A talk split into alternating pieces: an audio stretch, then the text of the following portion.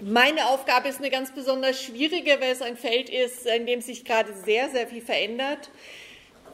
Ich soll beschreiben, wie deutsche Eliten angesichts von Trump innerhalb der jetzigen NATO-Strukturen agieren.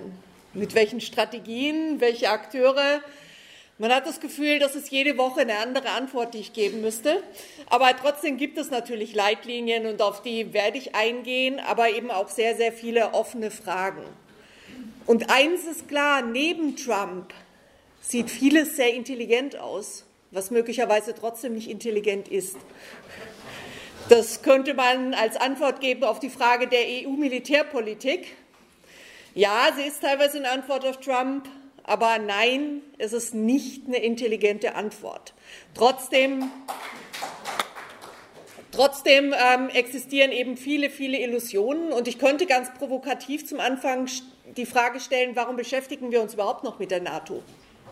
Sieht ja so aus, als würde sie auseinanderbrechen. Warum sollten wir uns also noch die Frage stellen, welche Bedeutung sie global hat? Ein Teil der Antworten hat Frank Deppe vorher gegeben. Auseinanderbrechende oder schwächer werdende Machtzentren können extrem gefährlich und unkalkulierbar sein. Schon allein deswegen lohnt es sich. Ich habe aber am Ende noch eine weitere Antwort darauf. Wollte nur sagen, so meine erste Reaktion war, NATO, wird es sie morgen noch geben? Wird äh, Trump in ein paar Monaten austreten aus der NATO? Wir wissen es alles nicht. Nichtsdestotrotz sind die Reaktionen der deutschen Eliten darauf durchaus interessant nachzuvollziehen. Und das Interessanteste für mich war, in dem Moment, in dem Trump gewählt war, gab es weltweit dieses Bild von Merkel as the leader of the free world. Also Merkel als die Führerin der freien Welt, weil sie, wie gesagt, im Verhältnis zu Trump dann doch sehr besonnen, ähm, Understatement, höflich freundlich äh, wirkt und am deutlichsten habe ich das gefunden in einem Artikel des Guardian, aber es gab viele New York Times Artikel, Independent und so weiter. Also es ist jetzt nur ein Beispiel für sehr, sehr viele, in dem quasi schon irgendwie als Lobeshymne sie besungen wurde, als sie hat etwas Staatsmännisches, eine Vision, eine Moral, ein innerer Kern, der in scharfem Kontrast steht zu diesem trampeligen Donald Trump. Das war der Guardian, also es gibt sich ja als das Magazin der Intellektuellen in Großbritannien. In der Zwischenzeit gibt es allerdings auch gegenläufige Tendenzen, dass zum Beispiel in der New York Times, die ähnlich elegisch auf ähm, Trumps äh, Wahl und dann Merkels Aufstieg reagiert haben. In der Zwischenzeit heißt, sie ist doch wohl nicht die Führerin der freien Welt, weil sie redet nur, aber Deutschland investiert ja nicht genügend ins Militär interessante Herangehensweise an die Situation, aber die zeigt das ganze Dilemma, was wir im Kontext von NATO und Militärpolitik haben, dass Alternativen zu einer falschen Politik militärisch gedacht werden. Und schon allein deswegen müssen wir uns mit NATO-Politik auseinandersetzen, weil sie genau dieses Denken geprägt hat. Und man merkt aber, dass dieser, dieser Versuch auch deutscher Politikerinnen und Politiker als die Gemäßigten, als neue Führungsfiguren global dazustehen, durchaus nicht am Ende ist. Vielleicht haben manche durchaus auch interessiert und auch positiv überrascht verfolgt, wie letzten Dienstag Christoph Heusgen in der bei den Vereinten Nationen aus den Ritualen ausgebrochen ist. Also ist der deutsche Botschafter bei den Vereinten Nationen und er wird ähm, ab Montag ähm, den Vorsitz führen für Deutschland in der General, äh, nicht in der Generalversammlung, sondern im Sicherheitsrat sondern tatsächlich also eine wichtige Funktion haben. Und er hat äh, wie gesagt, vor wenigen Tagen gebrochen mit Traditionen als Reaktion, als diskutiert worden ist, was passiert mit der Golanhöhe, was passiert in Gaza, hat er gesagt, lass uns doch alle mal die Papiere auf die Seite legen. Ähm, ich zitiere jetzt aus dem, was er gesagt hat. Unser amerikanischer Kollege hat uns gerade gesagt, Sie werden jetzt auch noch gegen die Golan-Resolution verstoßen, nachdem Sie schon Jerusalem als Hauptstadt anerkannten und gegen die Resolution verstießen. Resolutionen sind bindendes Recht. Hier aber wird nur der Bruch der internationalen Ordnung diskutiert. Das hat viele positiv überraschen, wie gesagt, mich auch. Interessant war für mich die Reaktion des palästinensischen Vertreters, der einerseits sagt, ich flehe Sie an, sorgen Sie doch dafür, dass diese Resolutionen umgesetzt werden. Dann halte ich hier auch keine abgelesenen Reden mehr. Aber er koppelte das mit, Sie repräsentieren das mächtige Deutschland. Und das ist ein generell durchaus ein globales Phänomen, dass das Handeln der deutschen Regierung als gemäßigt, progressiv und werteorientiert diskutiert wird. Es ist in ganz vielen Bereichen nicht, aber gegen ein Image ist manchmal auch schwer anzukommen. Und deswegen, wenn ich jetzt über deutsche Eliten und ähm, die NATO rede, werde ich beginnen damit, diesem Bild erstmal ein Gegenbild entgegenzusetzen, darauf hinzuweisen, dass selbst wenn Deutschland erstmal noch keine zwei Prozent des Bruttoinlandsprodukts ausgibt fürs Militär, trotzdem im Militärbereich eine ganze Menge passiert, was uns sehr, sehr nachdenklich machen sollte. Allein die Tatsache, dass Deutschland im Moment die NATO-Speerspitze im Baltikum anführt, also die sogenannten VGTF-Kräfte, also Very High Readiness Joint Task Forces, bei denen Deutschland die Rahmennation ist, unter der dann verschiedene andere europäische internationale NATO-Kräfte Teil des Trostszenarios gegen Russland sind. Allein das muss uns nachdenklich machen. Und trotz all der Debatte über das, was alles bei der Bundeswehr nicht läuft, müssen wir im Kopf haben, dass diese VGTF-Truppe komplett ausgestattet ist. Die hat, was sie braucht. Die hat die Panzer, die sie braucht, die hat die Flugzeuge, die sie braucht. Das heißt, diese deutsche Armee mag zwar nicht so ausgestattet sein, wie sich manche Militaristen wünschen. Und es mag auch nicht dem entsprechen, wie viel Steuergelder da reinfließen. Dummerweise gibt es immer noch viel zu viel, was funktioniert. Das dürfen wir bei allem Lachen darüber nicht vergessen, dass äh, wir keineswegs nur mit einer Jux-Truppe zu tun haben, sondern mit einer Bundeswehr, die in 15 Ländern dieser Welt gerade aktiv ist, äh, mit Bundestagsmandat darüber hinaus. Im Baltikum, dafür gibt es gar kein Bundestagsmandat, da ist sie einfach und in diversen anderen Regionen eben auch. Das heißt, die Ausrüstung der Bundeswehr reicht nicht für diese aggressive Strategie.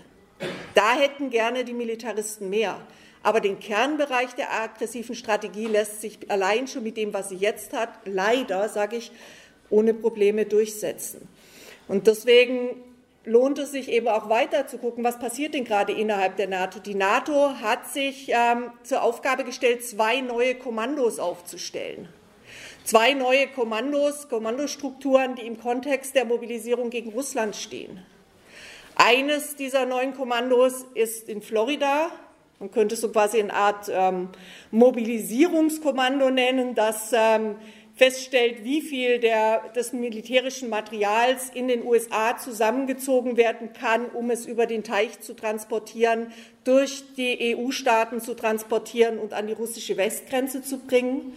Und das zweite Kommando ist das sogenannte JSEC in Ulm, was komplementär die Aufgaben wahrnimmt von Transport, Logistik, Kommandostrukturen, Unterstützungsstrukturen in den europäischen NATO-Staaten. Es wird häufig diskutiert als eine Art ähm, ja, Transportkommando, aber es ist deutlich mehr. Ich habe verzweifelt gesucht, wie, wie kann man in, Deutsch, in, mit deutschen Worten beschreiben, was Joint Support and Enabling Command denn im Deutschen ist und kam leider nur auf ein einziges Wort, nämlich schlussendlich ist es ein Mobilmachungskommando. Das mobil macht, welche militärischen Gerätschaften da sind und wie sie ins ja, schlussendlich beabsichtigte Ziel Richtung Russland gebracht werden können. Und dass das nicht einfach nur leere Strukturen sind, merkt man einerseits, wie intensiv gerade in Ulm ausgebaut wird. Selbst Kasernen, die eigentlich schon der Konversion zur Verfügung standen, werden jetzt wieder fürs Militär genutzt. Aber man merkt es auch daran, wie die Bundeswehr gerade die Strukturen ausbaut, um Richtung Osten mobilisieren zu können. So hat, hat sie zum Beispiel mit der Deutschen Bahn einen Vertrag abgeschlossen, im Rahmen dessen 1300 ganze Züge, also nicht einzelne Waggons, sondern 1300 ganze Züge dieses Jahr und nächstes Jahr Richtung Baltikum, Richtung polnische Grenze, ähm, Richtung Osten transportiert werden können. Und wer so viel Strukturen zur Verfügung stellt, der meint es durchaus ernst und der meint keineswegs nur ein regelbasiertes ähm, internationales Zusammenleben, was auf Abrüstung und Kooperation zielt, sondern hier werden eben auch entsprechend militärische Hardware, militärische Fakten geschaffen, die Deutschland zu einem militärischen Akteur machen. Und ich finde, eigentlich hätten die deutschen Militaristen jemand wie Trump gar nicht besser bestellen können. Wir haben, den, wir haben wirklich den, den größten Aufrüstungsschub in der jüngeren Geschichte Deutschlands, wahrscheinlich seit Ende des Zweiten Weltkriegs. Dass 2019 4,7 Milliarden zu, zusätzlich ins Militär kommen, nicht insgesamt, sondern zusätzlich ins Militär kommen, ist wahnsinnig, geht aber gerade unter in den Auseinandersetzungen, die im Moment geführt werden. Momentan wird ja diskutiert über den Entwurf des Haushalts 2020. Man muss dabei nie vergessen, es ist Wahlkampf. Die Debatte wird wahrscheinlich nach dem 26. Mai nochmal anders geführt, als sie jetzt geführt wird. Und als Leseanweisung kann ich auch nur sagen, wenn jetzt quasi nur über 1,5 oder 2 Milliarden mehr geredet wird, das ist schlimm genug. Also ich sagte ja schon, das Militär ist jetzt keineswegs so Schrott, wie man, äh, wie ich mir das wünschen würde als Pazifistin. das ist auf jeden Fall so, dass wir davon ausgehen können, dass all diese zusätzlichen Milliarden tatsächlich direkt in die Kriegsführungsfähigkeit fließen werden. Und es war in den letzten Jahren festes Ritual, dass eine Zahl im Haushaltsentwurf stand und dass in der Regel in der letzten Woche vor der Verabschiedung des Militärhaushaltes in der sogenannten letzten Konsolidierungsrunde immer noch mal Größenordnung von einer halben, äh, so, so von 500 Millionen oder letztes Jahr waren es 7 Millionen, 700 Millionen, einfach mal noch mal draufgesetzt worden ist. Das heißt, die jetzigen Zahlen sind ein unteres Limit, kein oberes Limit, über das wir diskutieren. Und wie gesagt, was nach den Wahlen sein wird und wenn diese Schaugefechte zwischen SPD und CDU wieder vorbei sind, äh, dann und die, CDU, die SPD wieder vergessen hat, ähm, dass sie ab und zu mal links abbiegen angedeutet hat, aber es nicht durchgesetzt hat, das ist ohnehin noch offen. Wir sollten uns also nicht in Sicherheit wiegen. Aber was uns in Sicherheit wiegen sollte, ist, dass Politikerinnen und Politiker der Meinung sind, sie müssen auf die Stimmung in der Bevölkerung eingehen. Und das ist eine positive Geschichte. Also warum ist es so, dass sich das die SPD nicht leisten kann, die Summen, die sie eigentlich als politische Leitlinie vorgegeben haben, in den Haushalt einzusetzen? Das liegt daran, dass sie wirklich Angst hat, dass in der Bevölkerung der Aufstand zu groß wird. Und das sollte uns selbstbewusst machen. Und es sollte eben auch die Kampagne ähm, Abrüsten statt Aufrüsten nochmal beflügeln, dass wir merken, unser Druck wirkt. Deswegen ähm, wachsen die Bäume nicht komplett in den Himmel. Aber es heißt eben auch, wir müssen den Druck noch vergrößern, damit die Bäume wirklich äh, dort bleiben, wo sie hingehören, nämlich möglichst dicht an der Oberfläche und nicht entsprechend in, in, in unkalkulierbare Höhen. Das sind die Punkte, die ich vorwegschieben will. Ich könnte, was die NATO-Aufrüstung angeht, noch eine ganze Menge weiter sagen. Ich will aber durchaus auch auf die Debatten oder Träume eingehen, die da sind im Militärbereich. So wurde vorher ja korrekt gesagt, dass Deutsche Träume von einer Atombombe, von einer eigenen Atombombe, zumindest momentan begraben sind. Und das ist auch verdammt gut so also die ja sehr alt sind. Die gab es ja schon während des Dritten Reichs und ähm, unter Franz Josef Strauß äh, wieder. Und ähm, es gab damals couragierte Wissenschaftler, die sich dagegen gestellt haben. 1974 hat Deutschland den Nichtverbreitungsvertrag dann endlich auch äh, mit einer Unterschrift ratifiziert. Und ich bin eher zufällig in den letzten äh, Monaten über eine Protokollnotiz gestolpert, die damals der Unterschrift beigelegt worden ist. Ich habe mich nämlich gewundert, warum deutsche Politiker jetzt wieder davon reden, dass es eventuell eine deutsche oder zumindest eine europäische Atombombe geben sollte. Also manche haben diese FAZ-Überschriften und Weltüberschriften gelesen und dachte, wie kann das denn funktionieren angesichts dessen, dass wir den Nichtverbreitungsvertrag unterschrieben haben? Und habe mir das Originaldokument angeguckt und festgestellt, damals haben deutsche Politiker durchaus vorausschauend eine Protokollnotiz beigelegt. Und in dieser Protokollnotiz steht, dass, ähm, ich mache es jetzt in meinen Worten, das ist noch ein bisschen juristischer verklausuliert formuliert, dass ähm, die Unterschrift unter diesem Vertrag keinerlei Präjudiz auf eine zukünftige europäische Einigung und auf eine Europäische Union mit entsprechenden Kompetenzen hat. Das heißt, wenn es eine EU-Atombombe ist, also die französische vergemeinschaftet wird, dann kann es darüber auch wieder einen deutschen Zugriff geben, um das mit diesen Worten zu sagen. Und auch da ist es bis jetzt, ich dachte zuerst, es scheitert bestimmt an Frankreich, aber schon Sarkozy hatte das Angebot gemacht an die deutsche Regierung, gemeinsam quasi einen Schild, nuklearen Schild aufzubauen gegen Russland.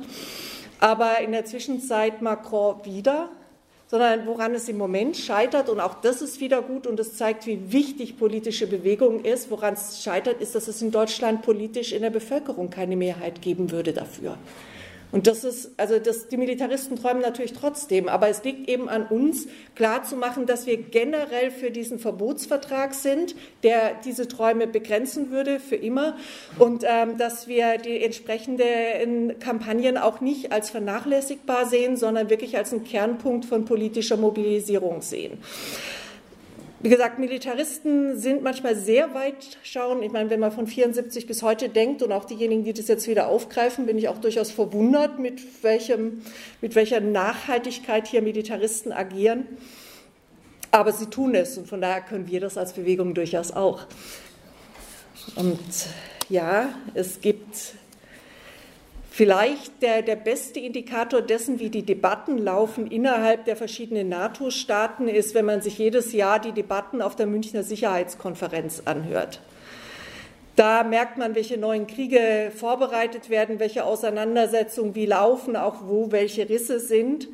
Mein IMI-Kollege Jürgen Wagner, der später auch noch reden wird, hat sich die Mühe gemacht, das diesjährige, den diesjährigen Munich Security Report mit dem vom letzten Jahr zu vergleichen und ist dann schon über die Titel gestolpert, die eigentlich ganz interessant sind. Die funktionieren so nach dem Motto, letztes Jahr standen wir am Rande des Abgrunds, heute sind wir einen entscheidenden Schritt weiter.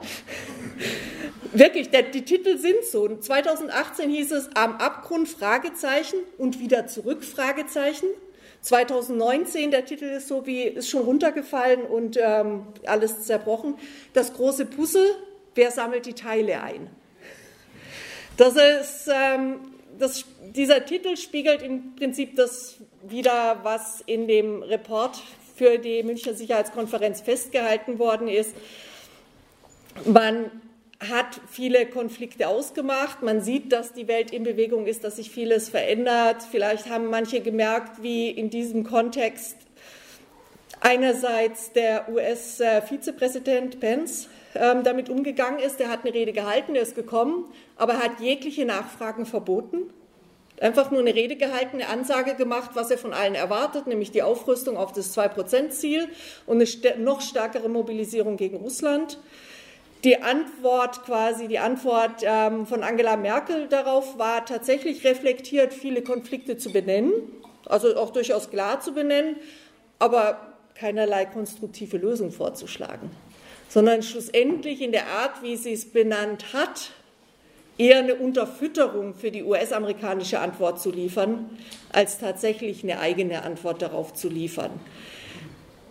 Aber der Haupttenor der meisten anderen war zu sagen, Antwort auf das, was jetzt schiefläuft in der NATO und im transatlantischen Verhältnis, muss sein Selbstbehauptung Europas. Damit meinen Sie natürlich nicht ganz Europa inklusive Russland, sondern Sie meinen die Europäische Union.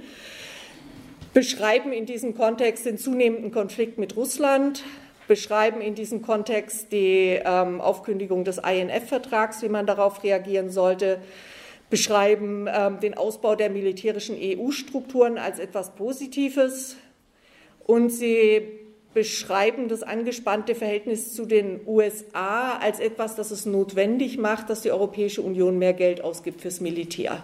Also könnte man Trump durchaus als Geburtshelfer für die EU-Militarisierung mit bezeichnen. Es zieht sich auch durch ähm, nicht nur die Sicherheitskonferenz, aber da kann man das sehr deutlich sehen, der, die verzweifelte Suche nach Gemeinsamkeiten über den großen Teich ist nicht so ganz einfach, weil die gemeinsamen Militärprojekte, Interventionsprojekte wie Afghanistan gerade solche sind, aus denen sich die USA Stück für Stück zurückzieht was äh, für die europäischen NATO-Partner nicht ganz einfach ist, lange genug der eigenen Bevölkerung erklärt zu haben, warum man dort Demokratie und Frauenrechte angeblich verteidigt, aber jetzt, wo die USA rausgeht, dann doch auch wahrscheinlich rausgehen wird. Ähnliches gilt für den Rückzug aus Syrien, was da die eigene Haltung sein wird, ob man vielleicht mit Frankreich zusammen doch weiter eine militärische Präsenz macht oder nicht, scheint alles sehr, sehr unklar zu sein im politischen Diskurs. Aber bei wesentlichen, also bei diesen militärischen, gut, bei diesen militärischen Aktivitäten ist es auf jeden Fall klar, dass in wesentlichen Analysen man sich dann doch wieder einig ist. Ja, die deutsche Regierung hat gesagt, wir sind nicht damit einverstanden oder haben ein bisschen Bauchschmerzen damit, wenn der INF-Vertrag jetzt so schnell einseitig aufgekündigt wird. Aber deutsche Politiker haben immer, ähnlich wie Merkel und von der Leyen gesagt, dass die Suspendierung des INF-Vertrags schlussendlich wohl unausweichlich war, weil Russland ihn, aus, ihn, ihn ausgehöhlt habe. Sie haben also quasi schlussendlich zwar nicht unbedingt die Konsequenzen unterstützt, aber die Erzählung gestützt. Und damit waren sie immer und sind immer noch so etwas wie ein ideologisches Beiboot. Es gibt da allerdings auch keine einheitliche Linie, selbst innerhalb der CDU keine einheitliche Linie. Während ein Teil der CDU-Exponenten sagt, nein, keine Neustationierung von atomaren Mittelstreckenraketen, sagte Ursula von der Leyen, man solle nicht oder man solle keinesfalls die Aufrüstung mit atomaren Mittelstreckenraketen voreilig ausschließen. Wie gesagt, Münchner Sicherheitskonferenz, Ursula von der Leyen. Interessant war an dieser Stelle, dass selbst äh, NATO-Generalsekretär Stoltenberg und seine Vize äh, Gothenmöller gesagt haben, nein, wir haben nicht die Absicht, landgestützte nukleare Waffensysteme aus den USA hier in Europa zu stationieren. Was aber jetzt nicht heißt, dass es dann ähm, Waffensysteme zum Beispiel erstmal ohne Atomsprengköpfe oder vielleicht ja auch eigene, also sprich eine Stärkung der französischen Macht ist. Das ist alles nicht ausgeschlossen, sondern die Frage ist nur, wie sehr setzen die europäischen NATO-Partner auf transatlantische Projekte oder wie sehr setzen sie auf eigene Projekte. Das scheint gerade die Fragestellung zu sein. Das ist allerdings nicht die Frage, ob man Aufrüstung will oder nicht. Da sind sich alle wieder einig, komischerweise. Und es scheint auch relativ klar zu sein, dass eines der wenigen internationalen Projekte, wo sich die USA und zumindest größere Teile der NATO-Staaten einig sind, ähm, dass man dort intervenieren will, über lange Monate jetzt Venezuela war. Wenn man sich fragt, warum deutsche Regierungen so stark sich eingemischt haben, Maas einen, einen selbsternannten Übergangspräsidenten anerkannt hat gegen jegliches Völkerrecht und gegen seine eigenen, ähm, gegen seine eigenen Berater. Ja, das kommt noch, äh, das kommt strafverschärfend dazu. er weiß, was er tut. Aber das, was man dahinter sehen kann, ist die verzweifelte Suche bei konkreten Projekten Gemeinsamkeiten zu haben. Die gibt es im Kontext des Iran nicht. Da gibt es tatsächlich ja den eigenständigen Versuch der äh, EU-Staaten, äh, zumindest nicht komplett auf die US-Linie einzuschwenken. Aber das Ganze, diese ganze eigenständige Entwicklung der, ich nenne sie jetzt einerseits NATO, europäischen NATO-Staaten oder EU-Staaten, das ist ja nicht komplett identisch, funktioniert nur, indem der rüstungsindustrielle Komplex der EU-Staaten gestärkt wird. Und das sind die Auseinandersetzungen, die gerade laufen, zum Beispiel auch laufen um die Frage des Exportes von Waffen nach Saudi-Arabien. Das wird immer bemängelt, es wird jetzt unnötig viel Geld ausgegeben, wenn es Dutzende verschiedener Waffensysteme, Dutzende verschiedener Panzer und Kampfflugzeuge in Europa gibt, während die USA wenige Systeme hat. Damit verliert quasi die EU an Schlagkraft oder die europäischen NATO-Staaten an Schlagkraft. Deswegen haben sich im Kontext des Aachener Vertrages auch Deutschland und Frankreich geeinigt darauf, zukünftig ähm, sich nicht im Wege zu stehen bei gegenseitigen Rüstungsexporten. Das ist allerdings noch nicht unterschrieben, deswegen ist es bis jetzt nur ein Entwurf und deswegen kann die deutsche Regierung auch jetzt im Vorwahlkampf erstmal noch äh, sagen, weil sie merkt, die Stimmung ist in der Bevölkerung einfach so, dass niemand versteht, warum in einem Bürgerkriegsland, wo Zehntausende Menschen ähm, umgebracht werden, 85.000 Kinder verhungert sind, warum dort ähm, die Kriegsallianz weiter Waffen bekommt. Das ist nicht verständlich. Das lässt sich in Wahlkampf nicht kommunizieren. Deswegen haben wir jetzt diese Verschiebung nochmal von, von Waffenexporten. Aber, und an dieser Stelle lohnt es sich eben auch auf die Zerwürfnis, es war ja nicht leicht, das gegenüber der CDU durchzukriegen. Die CDU hat der SPD vorgeworfen, wenn sie jetzt gegen den Export ist, dann ist sie uneuropäisch. Das war Wadepfuhl, Fraktionsvize der CDU, also nicht irgendjemand, kein Hinterbänkler. Dahinter steht die Annahme, man muss sich gemeinsam einigen, Deutschland und Frankreich vor allem, auf gemeinsame Rüstungsprojekte, die dann jede Seite so exportieren kann, wie sie es für richtig hält, finanziell oder auch sicherheitspolitisch. Und daraus entstehen dann starke europäische Rüstungskonzerne, die einerseits mithalten können mit den USA, vielleicht ja auch perspektivisch mit China mithalten können, die sich refinanzieren, die sich zumindest teilweise refinanzieren durch Exporte. Und dass deswegen diese Integration, diese militärische Integration nicht funktioniert, wenn man nicht exportieren kann und das Vertrauensverhältnis untereinander gestört sei. Man muss sagen, äh, wenn das europäisch ist, dann lasse ich mir auch antieuropäisch als Vorwurf gefallen, sonst nicht, aber in diesem Kontext auf jeden Fall.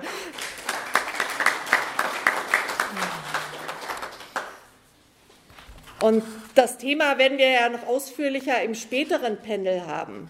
Mir war das nur an dieser Stelle wichtig zu sagen, dass wir gerade in einer Situation sind, wo es innerhalb der NATO-Staaten durchaus auch existenziellen Dissens gibt. Auf der einen Seite ein Versuch, Gemeinsamkeiten zumindest unter den europäischen NATO-Staaten herzustellen. Also dort, wo soziale Integration nicht klappt, dann zumindest die militärische Integration hinzubekommen. Scheint zumindest besser zu klappen als die soziale Integration, leider. Ich meine, man hat eine Binnenmarktintegration geschafft, aber man hat keine soziale Integration geschafft. Und jetzt das, was wirklich am stärksten ähm, zunimmt, ist durchaus die militärische Integration, die aber dann wiederum an bestimmten Bereichen, sag jetzt nur Nord Stream 2, ähm, wieder in Kollision kommt oder was die deutsche Autoindustrie angeht mit den, mit den USA. Und die Annahme da ist, Eigeninteressen lassen sich besser durchsetzen, wenn eben die europäischen NATO-Partner entsprechend militärisch stark sind.